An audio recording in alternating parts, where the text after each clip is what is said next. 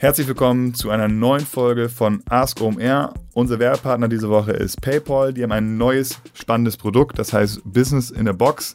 Das ist für alle Online-Shop-Betreiber und kleinere Unternehmen die optimale Möglichkeit, mit ihrem Online-Business durchzustarten. Also ein kompaktes Bundle, wo ihr wirklich viele wichtige Features dabei habt, um einen erfolgreichen Webshop zu starten. Was ist da alles drin?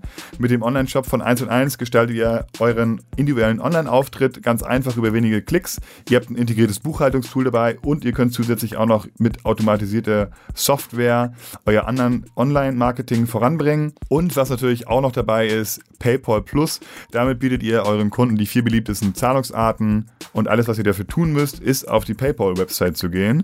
www.paypal.de slash box, also www.paypal.de slash box. Ihr öffnet ein PayPal-Geschäftskonto und profitiert direkt von den exklusiven Deals, könnt Business in der Box sofort nutzen. Und ja, wir würden sagen, es lohnt sich, probiert es auf jeden Fall aus. Viel Spaß! Ask OMR. Du fragst, wir antworten. Sehr verehrte Damen und Herren, willkommen, willkommen, willkommen. Der Zirkus Ask OMR ist mal wieder in eurer Stadt. Los geht's. Eure Fragen, unsere Antworten. Viel Spaß von André Alpa. Ich möchte im Rahmen einer Forschungsarbeit geeignete Growth-Hacking-Maßnahmen am Beispiel von DIY-Webseiten erforschen. Was wären aus deiner Sicht geeignete und kostenfreie Growth-Hacks, um das organische Wachstum einer DIY-Bastelseite zu erhöhen? Ja, danke für die Frage. Nur um Missverständnisse äh, auszu, auszumerzen. Beim ersten Durchlesen war ich mir nicht so sicher, ob es hier um Webseiten, Baukästen, äh, Tools geht. Ähm, ich, ich, ich tue das nicht annehmen. Ich nehme an, äh, es geht hier um, um Webseiten, wo ich quasi Content finde dazu, wie ich was bastle. Ja? Also welche, welche lustigen äh, Sachen ich mir selber äh, irgendwie zusammenbasteln kann. So, wenn wir jetzt auf, erstmal dieses Growth Hacking nehmen als Begriff, in meinen Augen ist das kein etablierter Begriff, der wirklich ähm, fest da bleibt. Mein Gefühl ist, dass dieser Begriff eher missverständlich ist. Ich sehe da eigentlich immer so äh, zwei Gruppen ähm, an Dingen, die dort äh, subsumiert werden. Der, der, erste Teil, den ich dort drin sehe, äh, ist, ist manchmal eher ein fast eher missbräuchliches Nutzen von äh, verschiedenen Plattformen, die es im Netz gibt. Es gibt immer so diese historischen wilden Beispiele, dass Airbnb am Anfang ähm, sämtliche ihrer ähm, äh, Anzeigen, also ihrer Angebote äh, für äh, mietbare äh, Häuser und Wohnungen auf alle möglichen Kleinanzeigen-Websites ähm, automatisiert draufgepustet hat und immer wieder, ähm, um dort quasi Nachfrage herzuziehen. Ähm, ich weiß nicht, ob ich das als, als Firma wirklich als irgendwie legitimes Werkzeug nutzen kann. Ähm, aber äh, sowas sieht man immer wieder, ähm, äh, dass, dass sowas gemacht wird, was ja, meiner Meinung nach für, eine, für, für etwas, was nachhaltig äh, und, und eine gute große Brand werden soll, eigentlich kein, kein Werkzeug sein kann. Hm, das zweite, die zweite Teil, den ich drin sehe, der häufig irgendwie als Growth Hacking ähm, betitelt wird, ist eigentlich dieses also Word-of-Mouth-Marketing, das heißt eben so grob Kunden werden, werben Kunden, äh, das zum einen ähm, und zum dritten eigentlich dieser Conversion-Optimierungsbereich, ähm, ja, ich, ich weiß auch nicht genau, was daran Growth Hacking sein soll. Äh, die Bereiche sind eigentlich recht etabliert per, per se, ja. Ähm, ob, ob so ein gutes Word-of-Mouth-Marketing möglich ist, also sprich so ein Kundenwerben-Kundending, was, was mehr ist als nur ja, irgendeinen Bonus abgreifen, ähm, das ist, hängt so ein bisschen vom Produkt ab. Ähm, Im besten Fall wird das Produkt besser, wenn es mehr Leute nutzen, dann wird automatisch drüber gesprochen. Ähm, aber das ist letztendlich keine Marketing- Frage, das ist in meinen Augen eher äh, eine Produkt, äh, eine Produkt- oder Produktmanagement-Frage. So, und der Conversion-Optimierungsbereich, ähm, ich glaube, da gibt es äh, mega Fachleute, die da ja, kleine Welten bewegen. Ähm, der, der, größte Hebel vom Conversion-Optimierungsbereich ist allerdings in meinen Augen jetzt nicht Neukundenakquise, sondern eigentlich ein effizienter Machen aller Kanäle, die paid sind, um sich paid eigentlich mehr leisten zu können. So, ähm, also mit anderen Worten, wenn, wenn ich jetzt drüber nachdenke, jetzt mal abgesehen von diesen Grifflichkeiten, äh, wenn ich drüber nachdenke über die Herausforderung, ich will so eine äh, Bastel-Website wachsen lassen, ähm, dann, dann wäre eigentlich für mich immer, ja, äh, das ist eigentlich ein reines Content-Spiel in meinen Augen. Ähm, ich glaube, ähm, man kann eine bestimmte Menge Content selbst produzieren, aber ich, ich glaube, ein, ein guter Teil muss eigentlich user-generated kommen und dann muss man eben hinkriegen, dass die Leute gegenseitig, also die User gegenseitig sich eigentlich dahin pushen, immer besseren Content dahin zu liefern. Denn es wird nicht das Problem sein, hm, über die Zeit die Menge des Content zu bekommen, sondern die, den besten Content zu bekommen. Ähm, den, den, so User-Generated Content stehen ja Suchmaschinen äh, nicht unkritisch gegenüber. Insofern ist es extrem wichtig, glaube ich, ähm, auf guten Content zu kommen. Das heißt, man muss, glaube ich, spielerische Sachen reinbauen in so eine Website, ähm, wo, wo eben User einander für besonders guten Content loben können äh, und sich da so sozusagen durch solche Gamification-Einsätze vielleicht immer, immer in immer höhere Content-Qualitäten reinsteigern lassen. Ähm, bei Basteln, was mir dazu einfällt, ist auf jeden Fall Video. Ähm, ich glaube, das ist ein, ein super Tool, ähm, um eben so Bastelsachen zu erklären. Also wenn ich dran denke, was ich mit meinen Kids bastel, da ist manchmal ein Video äh, deutlich hilfreicher als eben eine, eine getextete und bebilderte Anleitung. Ähm, insofern, ich glaube, das, was man da macht, ähm, äh, sogar der User-Generated Content-Kram, der sollte im Idealfall wirklich ähm, ein Video sein. Das wäre halt schon extrem gut. Ähm, insofern so ein, so ein User-Generated Content und User-Generated Bewerten von Content und das dann eben im Idealfall spielen, äh, zum einen über die eigene Plattform, aber eben auch auf alle Plattformen, wo Video gerade gut geht. Ähm, das ist wahrscheinlich vor allem YouTube und Facebook, ähm, wenn ich an so einen Bastel, Bastel-Content denke, vielleicht vereinzelt Foren ähm, oder etwas in der Art. Also insofern ähm, gucken, dass sich die User pushen, dass sie immer mehr, immer besseren Content produzieren. Ich glaube, das ist das, das Kernspiel, was man eigentlich machen muss. Ähm, ich hoffe, ähm, auch wenn es jetzt nicht ganz so vielleicht im, im Schema äh, ist, wie äh, vielleicht initial von dir angedacht, dass es dennoch irgendwie weiterhilft. MyDeals teasert seit geraumer Zeit Deals über WhatsApp. Ist es überhaupt erlaubt? Was haltet ihr von WhatsApp als Newsletter-Kanal? Lohnt sich der Aufbau in diesem Kanal noch, um Traffic für die eigene Website zu gewinnen? Oder wird der Kanal demnächst extrem an Attraktivität verlieren, sobald er durch Werbeanzeigen monetarisiert wird? Ja, MyDeals ist erstmal eine ziemlich coole Bude. Ähm, Fabian Spiegelberg und Pepper.com, äh, die ganze Crew dahinter. Insofern, wenn die was machen, würde ich immer grundsätzlich davon ausgehen, Mensch, das kann schon Sinn haben, äh, nachzuverfolgen, warum und wie die was machen. Äh, MyDeals bringt ja äh, immer so verschiedene Schnäppchen, äh, die man schießen kann, wenn man ein Schnäppchen begeisterter Mensch ist und ähm, äh, die, diese, diese Dinger tickern quasi wie so ein Feed auf der Startseite entlang. Die gibt es per Newsletter ähm, oder eben auch per Push-Nachricht über WhatsApp. Ähm, und ich glaube, alle möglichen anderen Push-Systeme nutzen ja auch etwas. Ähm, insofern, ähm, ja, also vielen Dank für die Frage. Ich finde das extrem gut, dass die das machen und wie die das machen. Ähm, ich bin mir nicht ganz sicher, wovon du vermutest, dass es hier nicht erlaubt sein könnte. Ähm, ich bin sicherlich kein Rechtsanwalt und kann das nicht rechtlich 100% bewerten, ähm, aber äh, so wie ich das verstehe, wird hier im Prinzip parallel zu einem Newsletter oder analog zum Newsletter äh, eben Messenger ähm, äh, genutzt, um was rauszuschicken. Ähm, es wird ja das Okay der Kunden eingeholt, ähm, um diese äh, Informationen rauszuschicken. Ähm, und, und ich glaube eben WhatsApp, da gibt es ja diesen neuen Business-Bereich von WhatsApp, da wird das ja selbst ähm, äh, angeboten. Und ich glaube, das ist ja auch keine Werbung in dem Fall, die rausgeschossen wird von MyDeals, ähm, sondern es sind ja genau die Art Informationen, äh, wie die Kunden von MyDeals eben auch erwarten. Ähm, ich denke, äh, WhatsApp will, ähm, dass dieser Messenger nützlich bleibt für die Kunden. Und wenn diese Deals irgendwie streng limitiert sind und ich so mit den durch den Messenger, ähm, äh, in, in dem Fall WhatsApp, ähm, eben schneller an die Deals komme und vielleicht irgendeinen heißen Deal erhasche, den ich sonst nicht bekommen würde, weil ich den einmal täglich Newsletter erst abwarte, dann sind die Kunden dankbar dafür ich kann mir gut vorstellen, dass diese ganze äh, Messenger-Newsletter-Ökonomie, ähm, möchte ich mal sagen, wenn die erstmal erwachsen wird, dass da genau solche Sachen geben wird, ähm, wie wir aus dem, aus dem E-Mail-Marketing auch kennen, also aus dem sowohl für Neukundenakquise, äh, E-Mail-Marketing als auch für ähm, ähm, ja, Retention-Marketing oder, oder CRM-Maßnahmen ähm, über E-Mail, sprich, dass dann so eine Art Server-Whitelisting geben wird, so wie wir es eben auch kennen, äh, so Absender-Whitelisting. Ähm, ich tippe mal, die machen das mit einem Dienstleister, ähm, der einer, der ab und zu mal im OMR-Universum genannt wurde, war WhatsApp Broadcast. Die haben sich jetzt umbenannt in Messenger People. So wie ich das gesehen habe, ist das auf deren Lösung basierend. Ähm, da ist es eben so, dass der Dienstleister das eigentlich auch so macht, dass er verschiedene Nummern hat, über die er verschickt und dann eben guckt, dass jede einzelne Nummer gar nicht zu sehr sehr äh, belastet wird. Und wenn eine Nummer mal geblacklistet wird, äh, werden gleich neue Nummern nachgeschoben. Also so meines Wissens nach.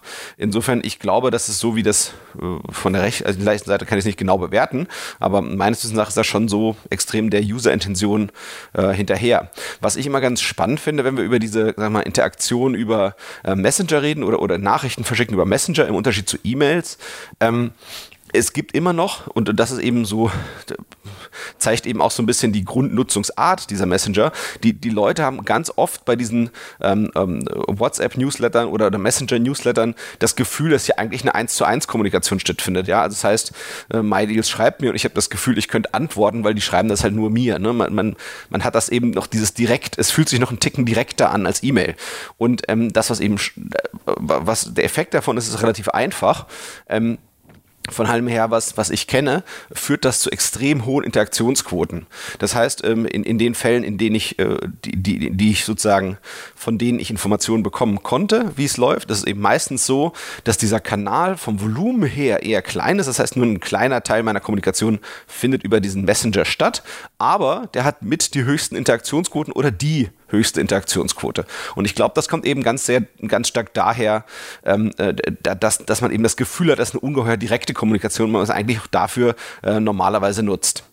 Ähm, das heißt, wenn ich ein Unternehmen bin, würde ich in jedem Fall versuchen, eigentlich über jeden äh, Kanal, den meine Kunden präferieren, den sie gerne mögen. Für jeden davon würde ich mir eigentlich versuchen, eine Freigabe zu holen, also ein Opt-in zu Neudeutsch, ähm, um die Kunden darüber bespielen zu können. Und gleichzeitig muss ich eine Fähigkeit entwickeln, auf jedem Kanal passend zum Kanal zu kommunizieren, dass ich eben nicht anfange, E-Mail-Newsletter auf WhatsApp rauszuschicken ähm, oder auf Facebook Messenger eben, ja, keine Ahnung, 28 Mal am Tag was rausschicke, sondern dass man wirklich schafft, ähm, sich den Kommunikationsstil, der kanaladäquat ist, anzupassen. Also das heißt, da muss ich auf jeden Fall arbeiten. Ähm, in meinen Augen ist dieser Kanal, äh, so wie eben E-Mail-Marketing auch, äh, kein äh, Kanal für Neukundenakquise. Ich glaube, dafür taugt er nicht oder noch nicht. Oder wird es vielleicht auch nicht, das weiß ich nicht, aber es ist auf jeden Fall ein Retention-Kanal. Das heißt eben, ja, äh, Kommunikation mit Kunden, die äh, fast fast schon Kunden geworden sind, das heißt, die ich vielleicht remarkete oder denen ich quasi Sachen äh, weiterverkaufe oder, oder wieder andiene. Ähm, dann schwingt ja so ein bisschen die Sorge mit, dass ähm, äh, ja, vielleicht Attraktivität von WhatsApp abnehmen könnte, äh, wenn äh, da immer mehr Werbeanzeigen reinkommen, was ja jetzt möglich ist. Ähm, ich glaube, die Sorge würde ich nicht teilen. Man sieht das. Die beste Analogie, ähm, die mir dafür genannt wurde, die ich echt pfiffig finde, ist eigentlich ähm, Gmail. Da sieht man ja auch, dass das eben war ja eine ganze Zeit lang, also der, der, der E-Mail-Dienst von, von Google, der war eine ganze Zeit lang werbefrei und ähm, hat damit eben eine ungeheuer große Popularität erlangt. Und heutzutage gibt es dort eben Werbung drin und die wird akzeptiert und trotzdem hat die ja, Akzeptanz und Nutzungsintensität von Gmail ähm, kein bisschen abgenommen. Ich glaube, ähm, WhatsApp wird nicht so stark mit Werbung belegt werden, wie das eben in einem Facebook oder in einem Instagram ähm, äh, gemacht wird, die ja quasi zum gleichen Konzern dazugehören, sondern ich glaube, das wird eher so dezent sein ähm, wie bei Gmail. Das wäre zumindest meine Vermutung. So, und dann muss man eben noch überlegen, was schickt man eigentlich den Leuten, wenn die da erstmal den eigenen Newsletter äh, über Messenger ähm, äh, abonniert haben? Ich glaube, da kann man sich immer, wie immer beim CRM, so nachdenken über zwei verschiedene Wege. Das eine sind Dinge, die lebenszyklusbezogen sind. Das heißt, die vielleicht äh, eine Reaktion sind auf meine Interaktion mit der äh, Webanwendung oder, oder mobilen Anwendung. Und dann schicke ich denen was, äh, keine Ahnung, es wurde ein Produkt angeguckt und dieses Produkt wird runtergesetzt und dann kommt eben die Push-Nachricht, Mensch, das Produkt, was du dir angeguckt hast, irgendwie dreimal Mal, aber doch nicht gekauft hast, aus welchem Grund auch immer, das ist jetzt zu 50 Prozent reduziert da. So, und dann denken die Leute, okay, Mensch, das könnte irgendwie sinnreich werden für mich. Aber das hat eben, ähm, diese Benachrichtigung hat mit meinem vorherigen Verhalten auf der Webseite zu tun, ist also extrem individuell ähm, angepasst auf mich äh, drauf. Oder, keine Ahnung, ähm, ich habe eine, einen Artikel gekauft und dann wird mir über nach, drei Tage nach, nach, nach erfolgreicher Lieferung ähm, ähm, kriege ich vielleicht die Nachricht, Mensch, hier äh, haben wir drei äh, informative Artikel dazu, ähm, wie du den Artikel, den du bei uns gekauft hast, eigentlich geil nutzen kannst. Und dann sage ich auch, Mensch, okay, das, das macht Sinn, das kann ich unterwegs so mobil schön äh, einfach leicht konsumieren. Ähm, das macht Sinn für mich, man muss da halt den richtigen Weg finden. Und das Zweite, was man machen kann, sind im Prinzip so klassische Newsletter. Ähm, ja, da muss man eben gucken, ne, ist sozusagen das, was man zu kommunizieren hat, passt das äh, zu dem, was die Leute da wirklich äh, möchten. Ähm, das, das, Wichtigste, was ich glaube, ist, also ich meine, man kann jetzt dort keine Werbeanzeigen drauf schießen, also in, in, in diesen Kanal, sondern das müssen im Prinzip Teaser sein, also Teaser ähm, äh, zu, zu weiteren Informationen, zu, zu weiterem Content. Ähm, und, und das kann eben nicht ja, so, sozusagen der gleiche Content sein, den man als Facebook-Post nutzt oder als E-Mail-Newsletter. Das ist, glaube ich, ganz wichtig.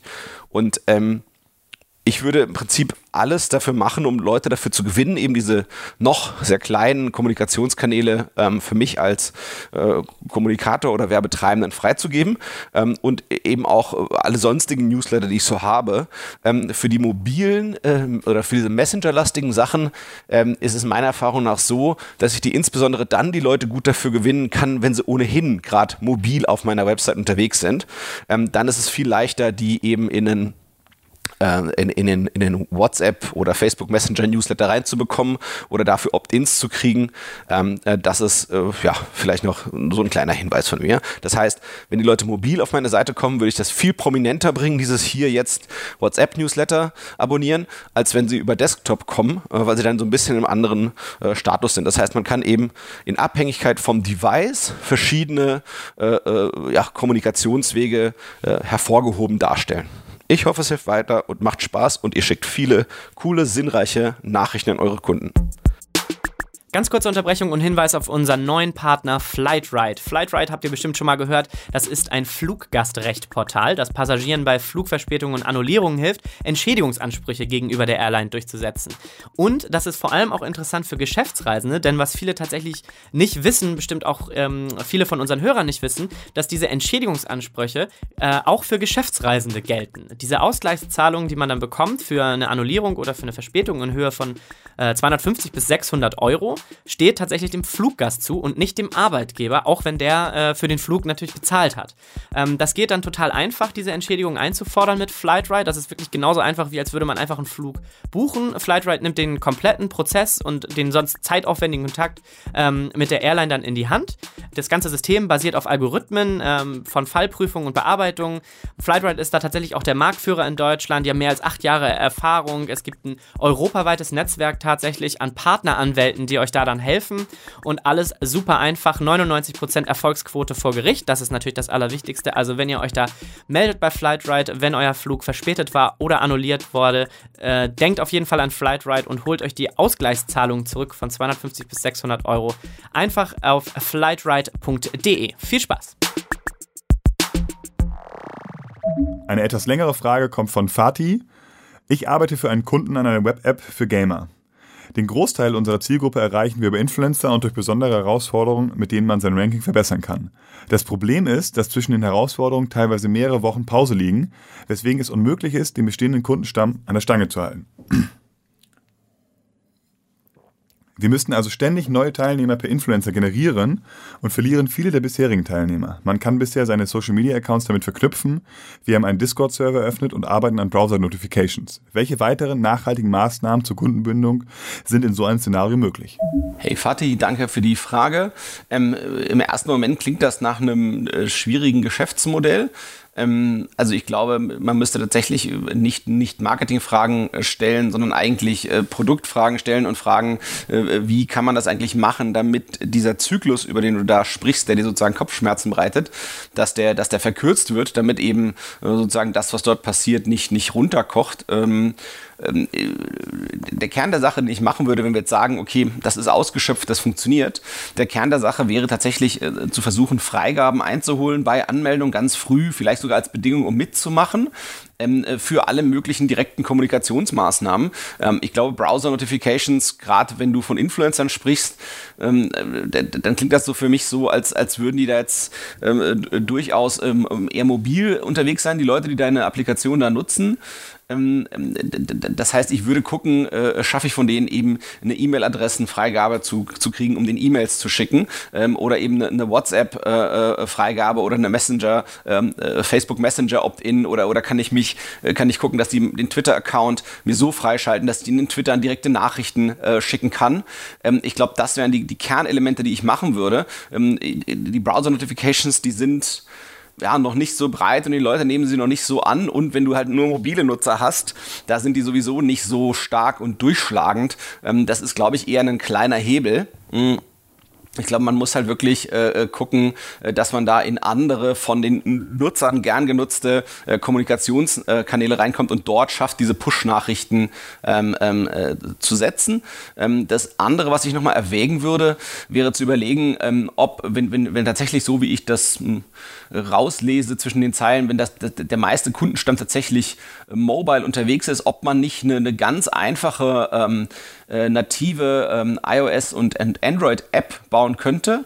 Ähm, da muss ja nicht viel drin sein, nur irgendwas, was die Leute gut finden. Wenn du gerade sagst, es ist sowas Verspieltes ähm, und das, das Ranking ist wichtig, vielleicht wird dort einfach nur immer das Ranking irgendwie aktuell angezeigt und irgendwie elegant angezeigt ähm, dann könnte ich mir eben vorstellen, dass die, dass die eben Bock haben auf diese App zusätzlich.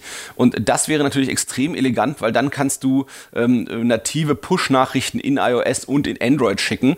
Das ploppt dann auf dem mobilen Screen auf und äh, das kann man eben auch nochmal im besten Fall äh, mit einer Incentivierung verbinden. Dann sagt man hier, keine Ahnung, äh, äh, ähm, äh, folgende, keine Ahnung, fünf Gummipunkte Vorteil, äh, wenn du jetzt bei der nächsten Challenge mitnimmst, dann bist, hast du direkt die Nase vorn oder so. Also als irgendwie damit Boni oder mit Guthaben und, und irgendwelchen anderen zeitlich limitierten äh, Anreizmodellen arbeiten. Ich glaube, das würde ich ähm, schon ganz deutlich erwägen. Also irgendeine schlanke, schlanke App bauen äh, und so, dass die für den User nützlich ist, ohne zu episch zu sein vom Funktionsumfang einerseits, andererseits dir aber eben erlaubt, ähm, wirklich äh, mit deiner App auf den Geräten zu sein, um eben auch die Push-Nachrichten, die nativen äh, von dem iOS- und Android-System nutzen zu können. Ähm, denn die haben natürlich eine extrem hohe Interaktionsquote, wenn die dir, die, de, deine Kunden dir das erlauben. Ähm, du kannst das ja auch wieder triggern, irgendwie verbinden mit dem Influencer, ja, so, sobald irgendwie sich bei dem was tut dann gibt man eine Push-Notifikation. Du kannst ja deren ähm, Fanbekundungen für die Person, über diese sozusagen auf dein Spiel gekommen sind, die wiederum nutzen, um äh, Ideen zu generieren, ähm, ähm äh, wie man da äh, die Leute entsprechend gut reaktiviert und motiviert, dort wiederzukommen.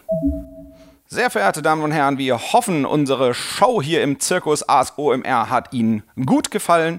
Mir haben bei der Beantwortung Ihrer Fragen geholfen der Erik Siegmann aus Hamburg und der Kai Rieke aus Berlin. Damit wir reichlich Stoff haben für weitere Aufführungen dieser und ähnlicher Art, bitten wir höflichst um die Einsendung von kniffligen Fragestellungen rund um digitale Kommunikation, Online-Marketing, Performance Marketing, Laserschwert und allerlei sonstiges. Gerne einschicken über WhatsApp, Slack, E-Mail, Fax, Web, Laserschwert oder irgendwas anderes. Wir freuen uns. Ihr findet die jeweiligen Telefonnummern und URLs, wie ihr uns Sachen einschicken könnt, in den Show Notes auf, dem, ähm, äh, auf der Plattform eurer Wahl, von der ihr eure Podcasts zieht. Viel Spaß, André Alper, für euch. Tschüss.